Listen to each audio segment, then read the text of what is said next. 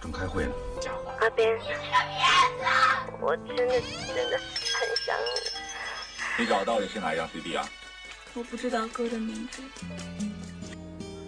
把往事写成故事，讲述你记忆深处的人，讲述留在你心底的故事。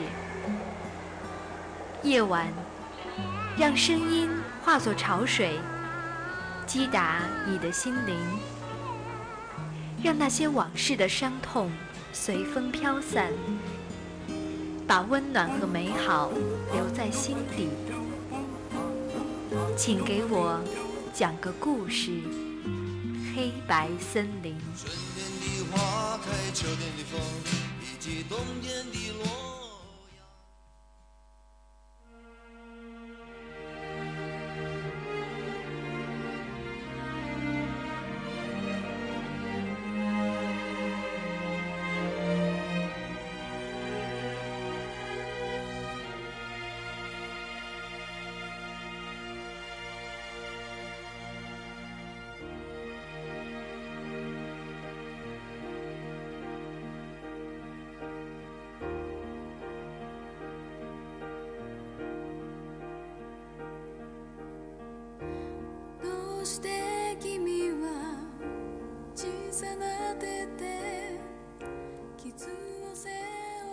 位听众，北京时间的二十点三十分，这里是每周日晚与您相约的黑白森林。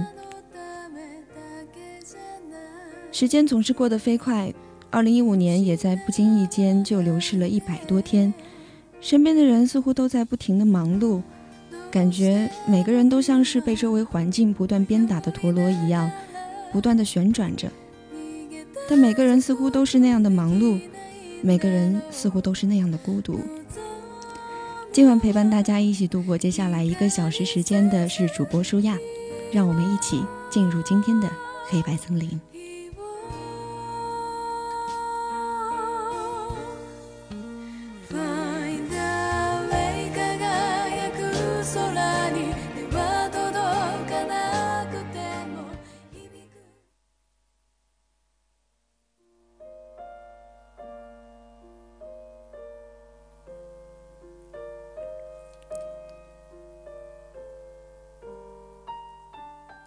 说，孤独是离永恒最近的一个词，同时它也最慷慨，人人有份。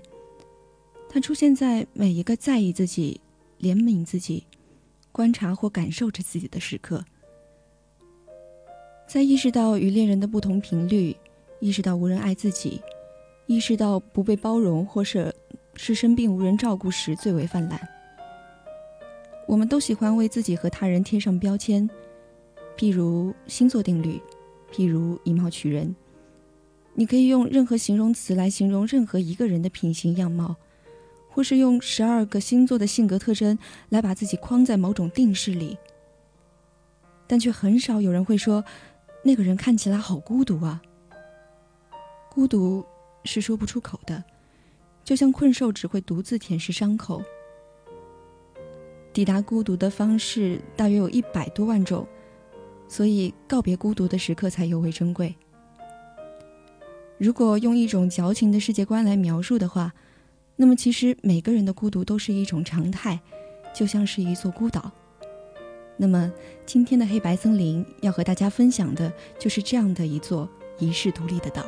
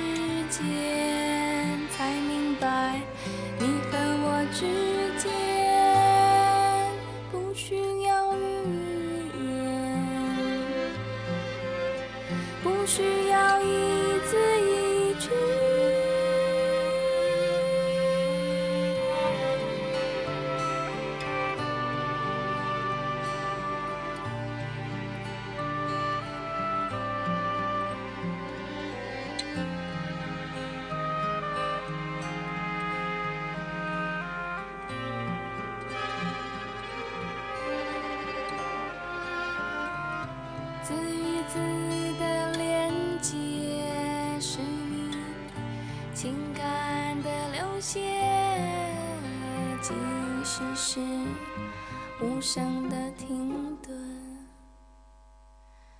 也是最完美的表情，走不进你的心。是一座孤独的岛屿，放弃了乘着风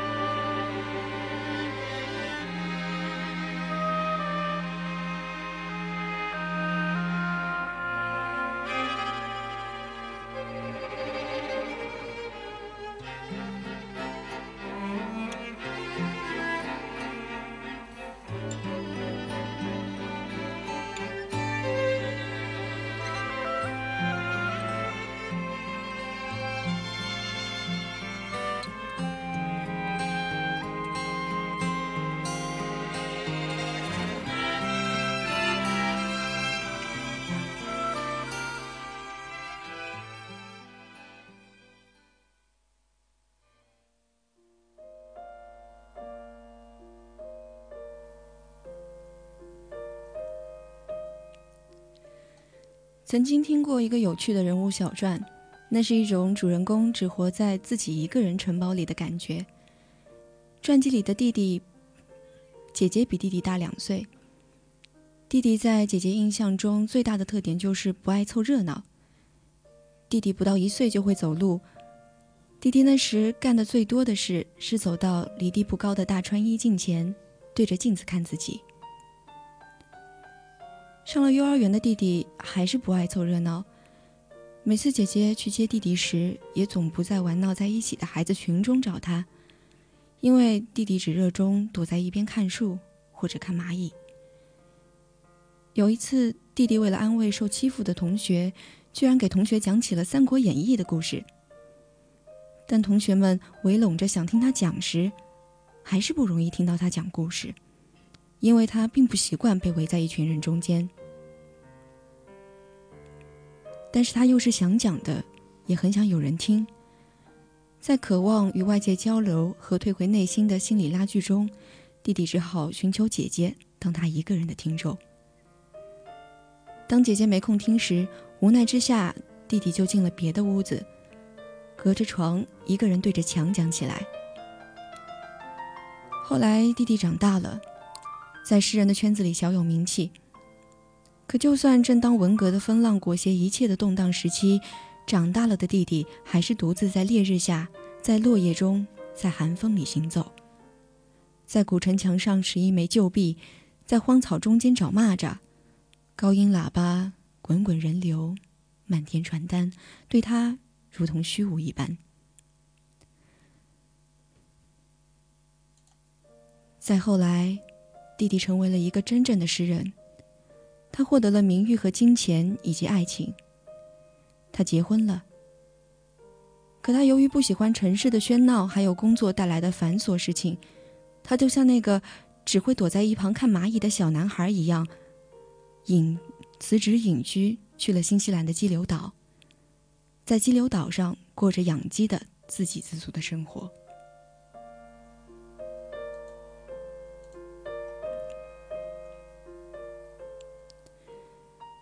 这个活在自己一个人城堡里的弟弟，叫顾城。这个叫顾城的诗人，给人印象最深的装束，就是戴一顶高高的帽子。无论他以何种身份出现在何种场合，他都以一顶高高的帽子示人。有人猜测，是因为顾城的名字里有个“城”字，所以他的帽子的形状也很像个城。他在海外漂泊，很想念北京城，所以带着它，缓解思乡之苦。也有人说帽子是白色的，表示很纯洁。那个有着和它象征的帽子是顾城从牛仔裤上剪下来的裤腿做成的，有倒转世界的意思，象征着他对于叛逆的标榜和对自由的渴望。还有更加文艺的说法是，因为顾城的灵魂告诉我们，他的诗歌告诉我们，他眼中的世界总会蒙上了一层薄薄的灰尘。而他的高洁却是与生俱来的。那顶帽子让他远离了世界，也亲近了世界。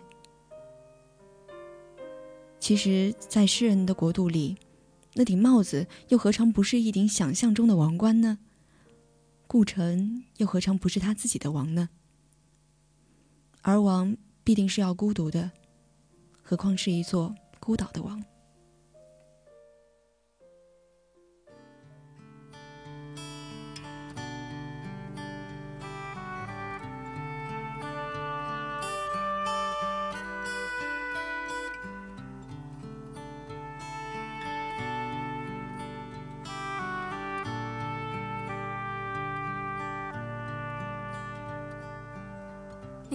的每句话，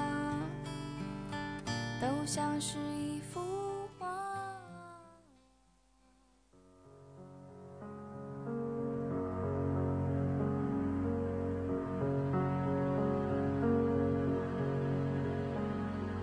一半晚餐，再分我一半被窝，你听我伤心的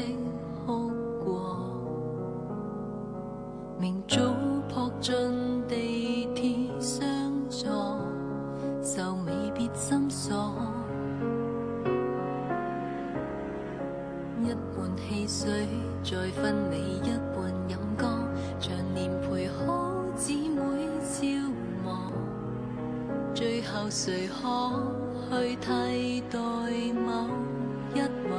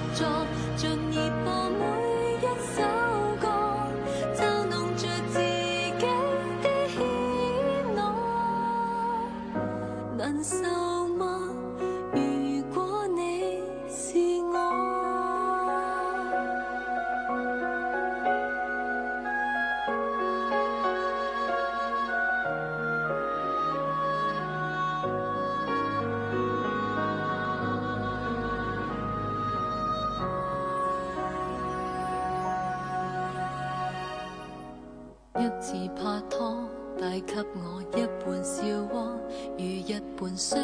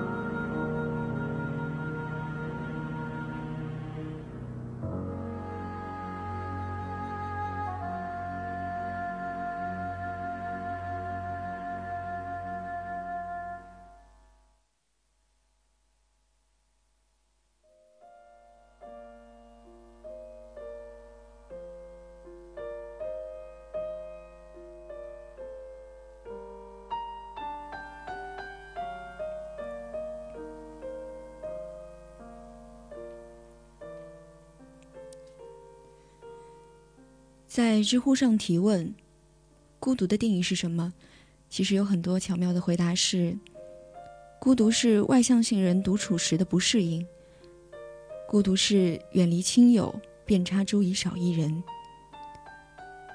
孤独是酒馆老板对孩子说：“我可以给你酒喝，但请不要在这里念诗了。”孤独也是上帝给了他短短的一生，他还未来得及，他还未来得及去好好体验，已经挥手告别，再也没有人再缅怀他了。孤独更是每每回首过往时，总是很羡慕他人，似乎别人的青春是一个激情四射的时光，他们敢去梦，敢去拼，敢去爱。他们拥有一段时光可以去挥霍、去浪费，去追逐那些不可以实现的梦。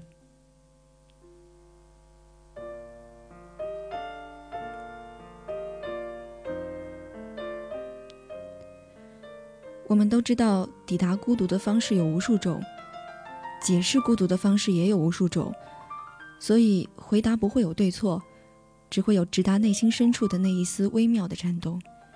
只有感受其中的人才能明白。其实，对于孤独的解释是很难说出口的。若要侃侃而谈何谓孤独，便很容易落入俗套。但这世界上总有那么一些被归为少数派的人，从不夸夸其谈。他们只以一种淡然处世的态度，站在众人的目光之中，拥有一种低调的炫目感。最喜欢王小波的那一句。那一年我二十一岁，在我这一生的黄金时代，我有好多奢望，我想爱，想吃，还想在一瞬间变成天上半明半暗的云。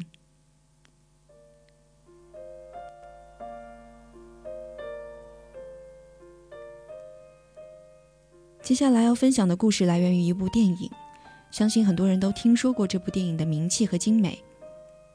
然而，今天的故事却与其他一切无关，因为海上钢琴师的故事不需要我们任意的去评断电影中的主人公是懦弱还是一根筋，是太矫情的戏剧化还是欲望都市的意识反抗。它不属于任何一种生活，它被上帝隐秘的藏起，被海洋保管，被一个细腻多情的导演用戏剧把他的所有一一遮盖。他的恐惧，他的跌宕。他的悲情结局，都是来自人类纯真才华时期的抗拒。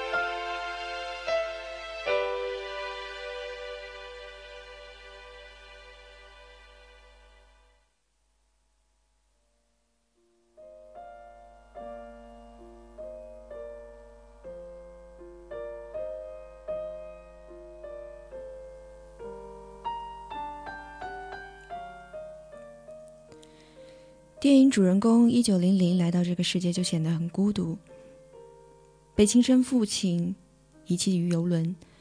幸运的是，一九零零被豪放而粗鲁的锅炉工丹尼收养，并给他起了一个长而古怪的名字。于是，一九零零在这艘游轮的传奇故事开始了。他渐渐开始长大，渐渐开始观察外面的世界。终于，一种叫音乐的东西触动了他的琴弦。一位叫钢琴的淑女成为了他的恋人。关于他究竟从哪里学会了钢琴，已经不重要。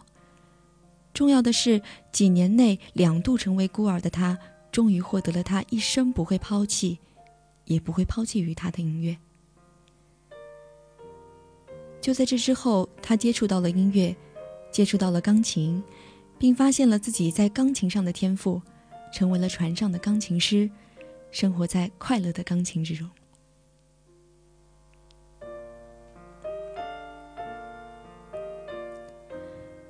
此后，一九零零伴随着游轮在世界游历，他在头等舱以调皮的表演施展着才华。在下等舱，他以更天才的表演释放着能量。期间有外界的诱惑，也有外界的挑衅。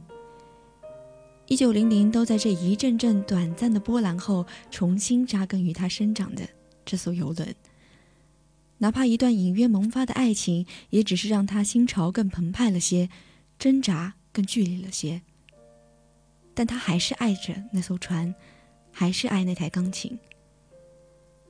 或者更准确的说，他还是对上岸后的世界感到恐惧。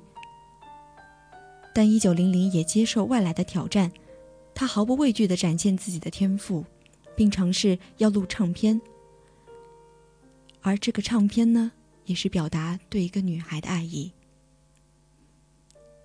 这也是他第一次表达爱意。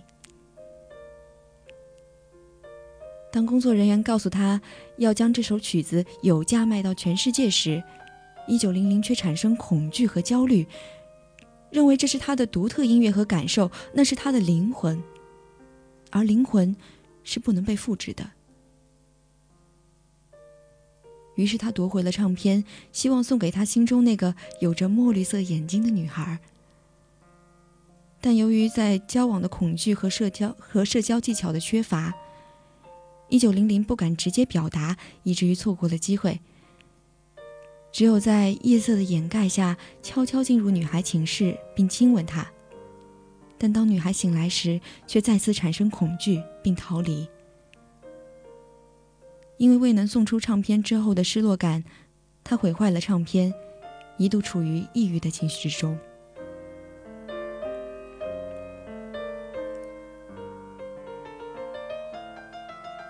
于是，音乐又成了一九零零治愈忧郁的良药。黑白的琴键压抑了一九零零的失落，并让他重新回到了以前生命中只有音乐的生活方式。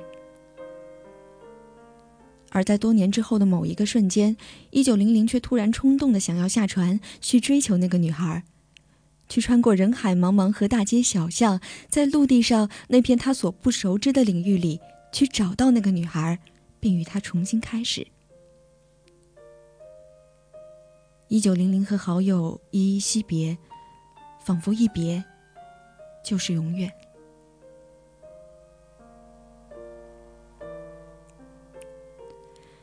但他在下船的瞬间，看到了一个无限蔓延的世界，恐惧和焦虑再次涌上心头。一九零零站在船舷上，沉默了良久，并再次回到船上。又进入了抑郁状态之中。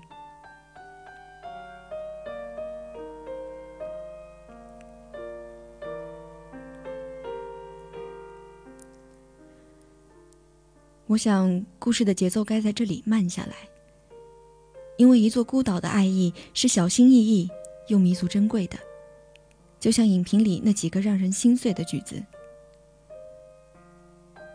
一九零零遇到了那个窗外的女孩。他侧目移动，眼睛抓着那一点来自于陆地的动情。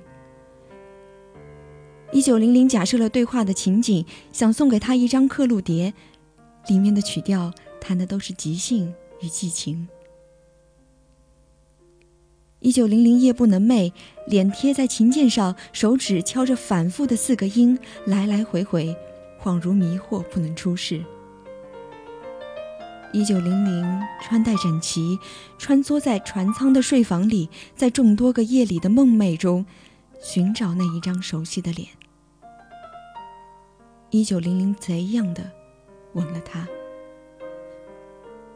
一九零零在这片不能离去的海里。着陆了爱情，它是一座遗世独立之岛。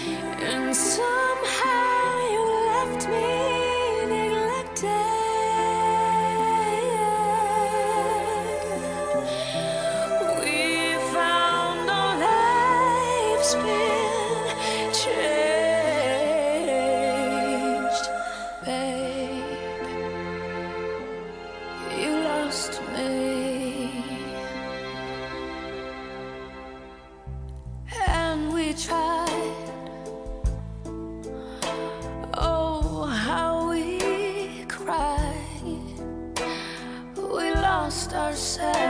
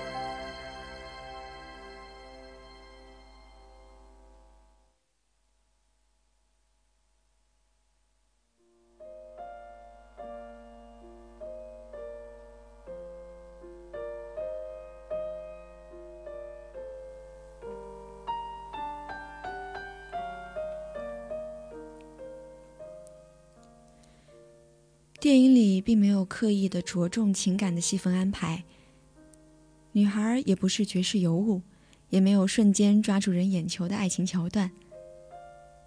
但这可能就是她迷人的地方。没有泰坦尼克号的撕心裂肺、轰轰烈烈，却挪用了中国式徘徊柔情和三分朦胧，让他们从未结束，也从未开始。就像电影中一九零零写给女孩的那首曲子一样，主旋律只用了四个音，如此的反复与重叠，情感的细密与纷扰，在寂静的深夜，穿梭过宇宙的模具，经过不同的梦境与面孔，就像在梦中与恋人蓦然回首了无数个轮回。若你反复循环这首曲子，你会听到那个影中人都缄口不言的秘密。在不停歇的路上与夜色里，如此的反复更迭，都意味着徘徊、困惑、眷恋。尽管后来他们没有在一起。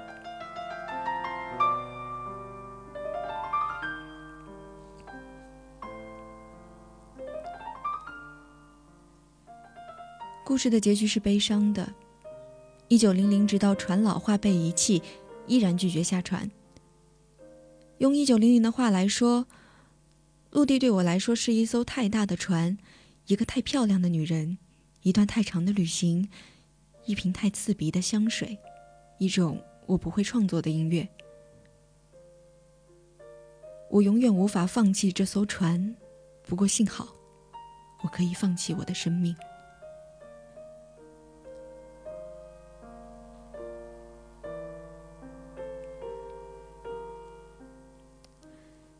在我们看来，一九零零是孤僻的，是自闭的，是需要治疗的。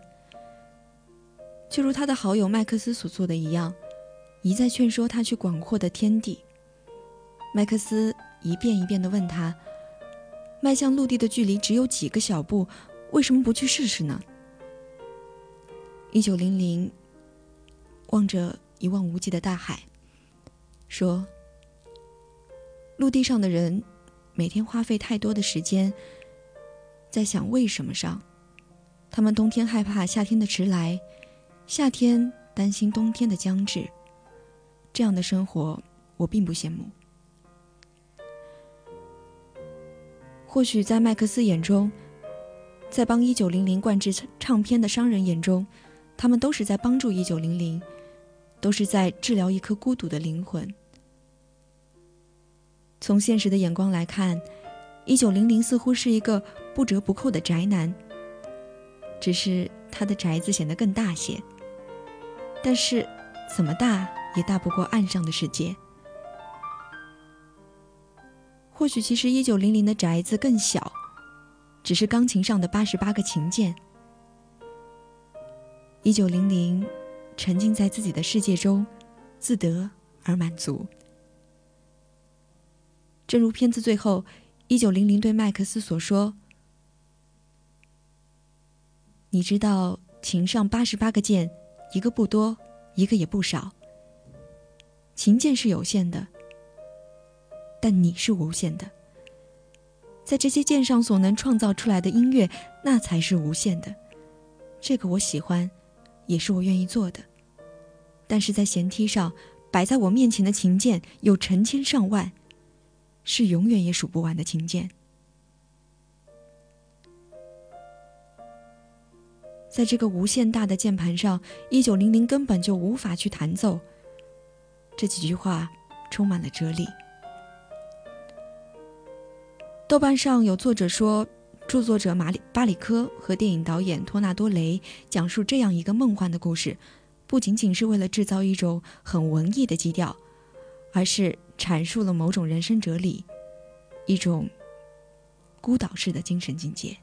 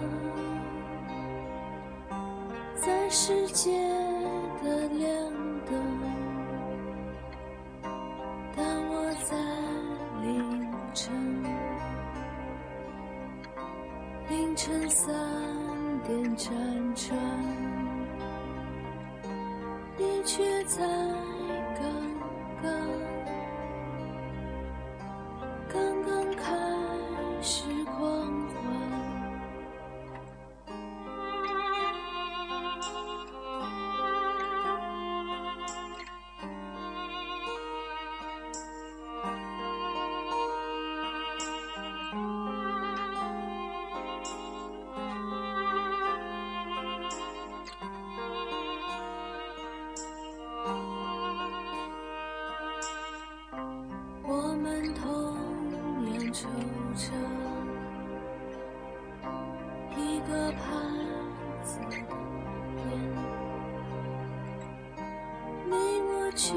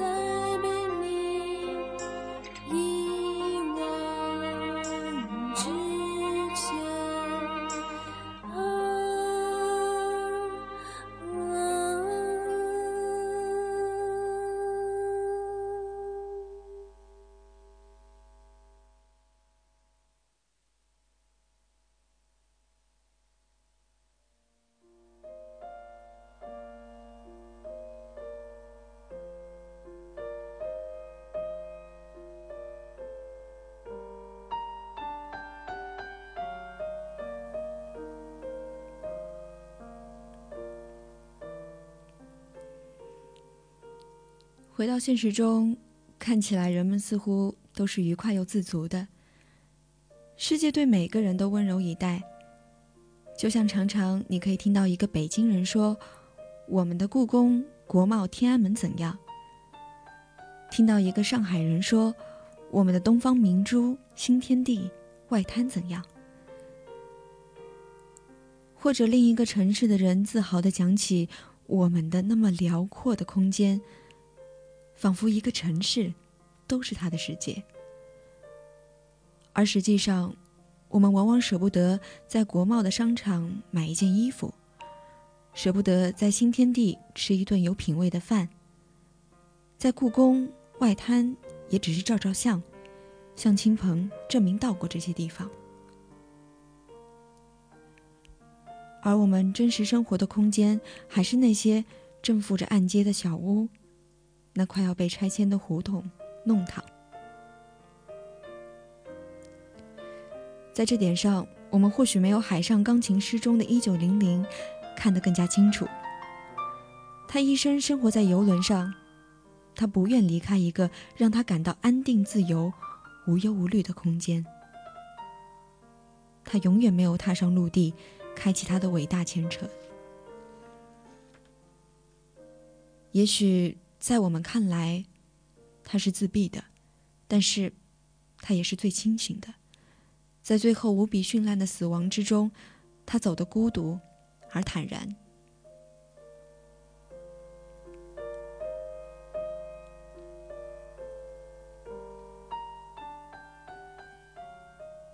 而我觉得，像一九零零这样的人，独自生活在那艘船上，独自生活在自己的音乐中，同样，他也是勇敢的、无畏的。同样，他也是孤独的。也许，为一件自己爱着的事物而习惯独处，也是一件伟大的事情吧。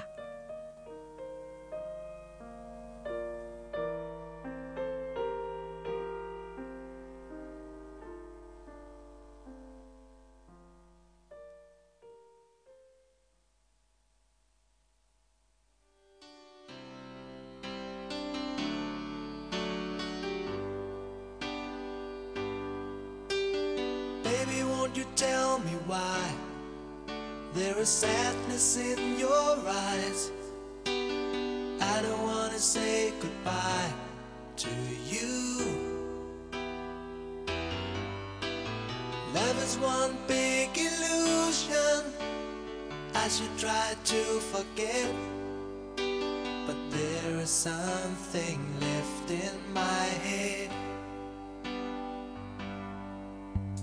You're the one who set it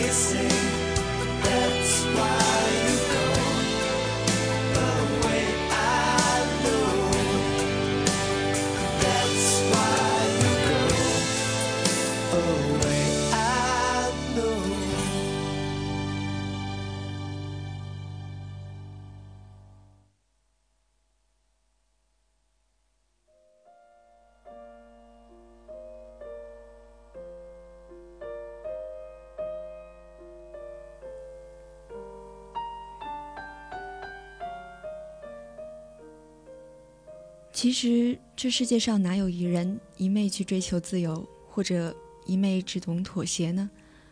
不管是只活在自己城堡里的戴帽子的顾城，还是将一生与大海和音乐相融的钢琴师，他们既是漂浮在茫茫海洋里的孤岛，也是用生命来诉说更为广阔世界的讲述者。就像林夕在一次访谈中提到的。有时我们自愿失去一点点自我，就融入到人群当中。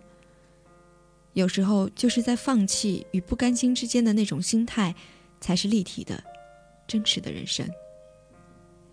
以前习惯独来独往，不太能够理解为什么有人因为迁就别人就去做或不做某些事情。现在知道，他们只不过不想沦落到一种太过于孤寂的境地罢了。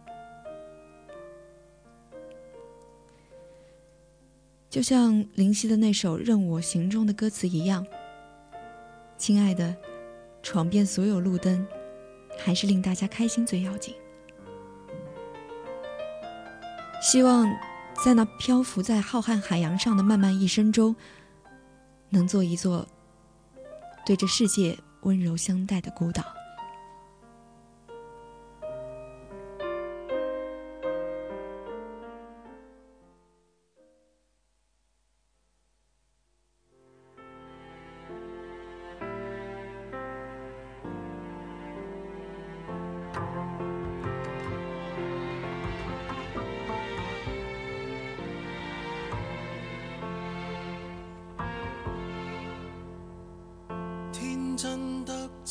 有你令神仙鱼归天，要怪谁？以为留在原地不够遨游，就让它沙滩里戏水。那次得你冒险半夜上山，争拗中队友不想撑下去。那时其实尝尽真正自由，但又感到没趣。要紧，山野都有雾灯，顽童亦学乖，不敢太勇敢。世上有多少个缤纷乐园任你行？从何时你也学会不要离群？从何时发觉没有同伴不行？从何时惋惜蝴蝶困于那桃源？飞多远有谁会对它操心？曾迷途才怕追不上满街赶路人，无人理睬如何求生？还童大了没那么笨，可以聚脚于康庄旅途，然后同沐浴温泉，为何在雨伞外独行？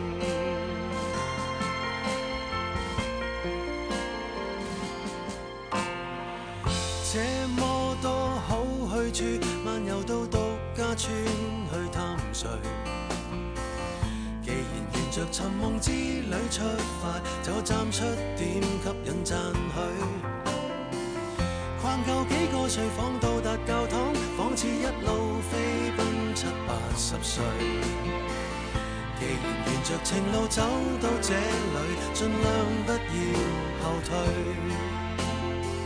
亲爱的，闯遍所有路灯，还是令大家开心要紧。抱住两厅双套，天空海阔，任你行。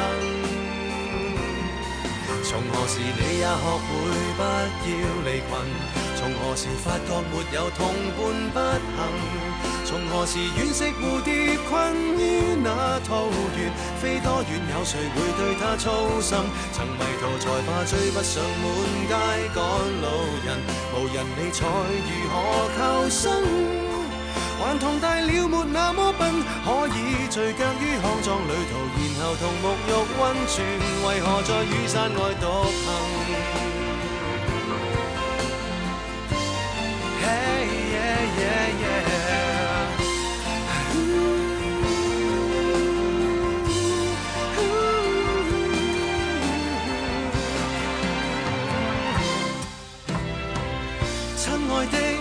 所有绿灯，还是让自己疯一下要紧。马路、戏院、商店，天空海阔任你行。从何時開始忌讳空山无人？從何時開始怕遥望星辰？原來神仙魚橫渡大海會斷魂，聽不到世人愛聽的福音。曾迷途才怕追不上滿街趕路人，無人理睬如何求生？還同大了沒那麼笨，可以聚腳於康莊旅途，然後同沐浴溫泉，為何在赤地上獨行？還同大了別再追問，可以任我走，怎麼到頭來又隨着大隊走？人群是那么像羊群。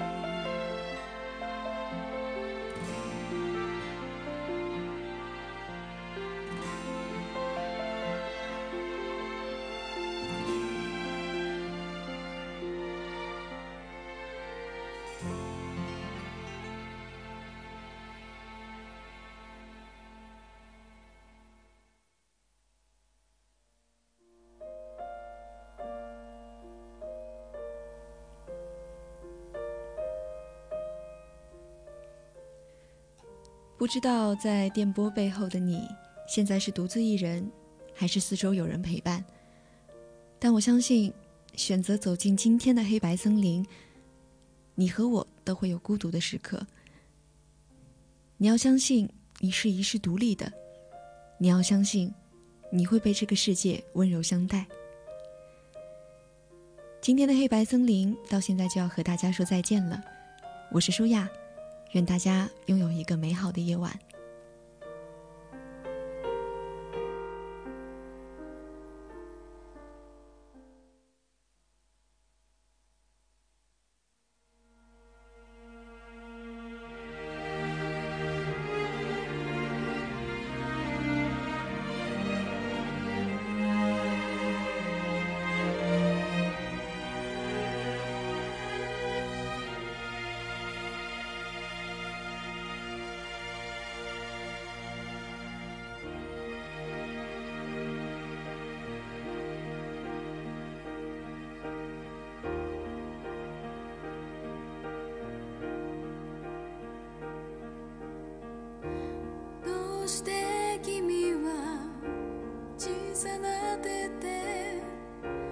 to